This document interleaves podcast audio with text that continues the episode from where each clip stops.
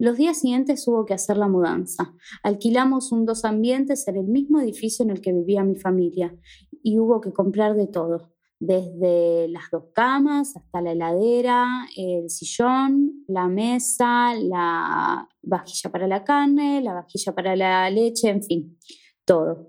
Y como eso duró un mes, estábamos tan cansados los dos que caíamos rendidos. Pero una noche Moshi me tocó el hombro mientras yo estaba en mi cama muy concentrada rezando y yo me asusté.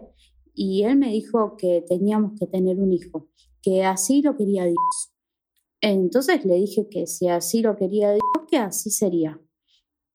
Me saqué la bombacha por debajo del camisón, él se sacó el pantalón y el calzoncillo y yo no quise ver nada y cerré los ojos. Y él se subió arriba mío y metió su miembro dentro de mi agujero y yo pegué un grito que él saltó y apareció directamente en su cama. Y yo pedí disculpas mientras me deshacía de mi propio llanto, pero es que ese dolor era algo que yo nunca había sentido en toda mi vida.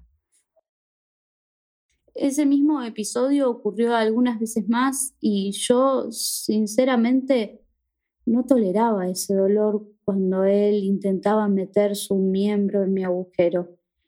Y estos se podrán imaginar que no lo podía hablar con nadie. Y cada vez que nos preguntaban, ¿y para cuándo? ¿y para cuándo? Nosotros decíamos que estábamos trabajando, pero lo cierto es que ni siquiera podíamos concretar. Para ese entonces ya había pasado un año desde que nos habíamos casado y yo no quedaba embarazada. Entonces mis padres me sentaron y me dijeron muy seriamente que tenía que ir a ver a un médico. Me llevaron y me realizaron todo tipo de estudios, análisis de sangre y de orina, ecografía, mamografías, tomografías y finalmente los doctores dijeron que yo no tenía ningún tipo de problemática ni enfermedad, que solo había que seguir intentando. Y mis padres respiraron aliviados, pero lo que no sabían ni ellos ni los doctores era que Moshi y yo nunca habíamos podido consumar. Y mi padre me aclaró que como Dios quería que tuviéramos muchos hijos, podíamos consumar todos los días, porque nuestra tarea era la reproducción. Y yo me callé la boca porque eran muy pocas las veces que intentábamos, porque en cada intento yo levantaba temperatura de hasta 40 grados de fiebre.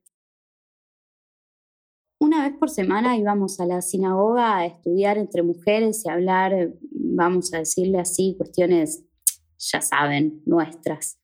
Una tarde Rúgeles se puso a llorar muy fuerte y dijo que su marido estaba muy malo con ella y le gritaba todas las noches porque no podía quedar embarazada.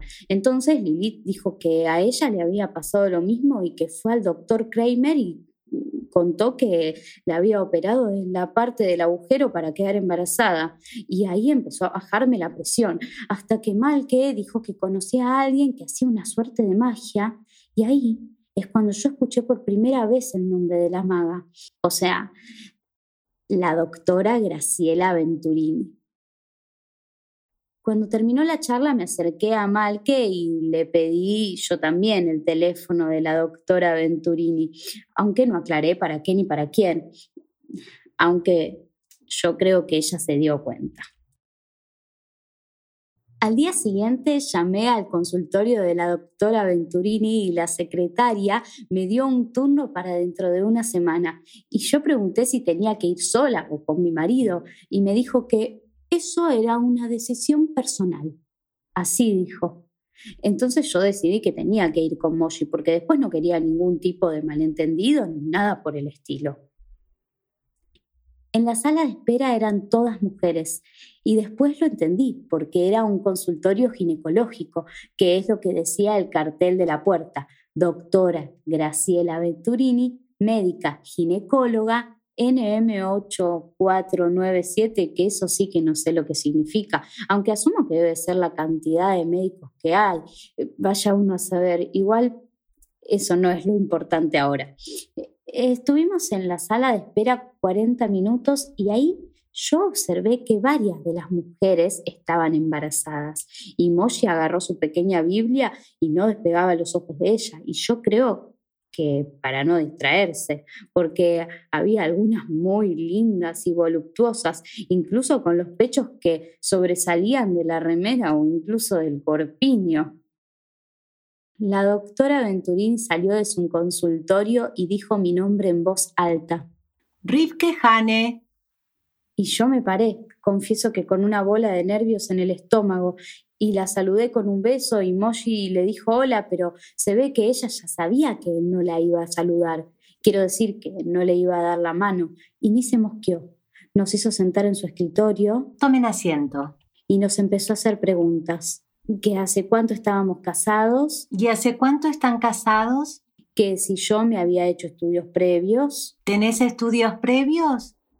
Y ahí fue que saqué de mi cartera todos los análisis que me había hecho y los revisó y me dijo que estaba perfecta. Estás perfecta, estás perfecta. Y eso me ponía contenta, pero me daba miedo tener que decir por qué era que no podía quedar embarazada. Pero no hizo falta. Era como si la doctora ya nos conociera. Moshi no abrió la boca en toda la consulta, miraba para abajo y solo levantó la vista cuando la maga dijo Bueno, vamos a comenzar el tratamiento. Por tres meses no pueden tener relaciones sexuales. Está terminantemente prohibido.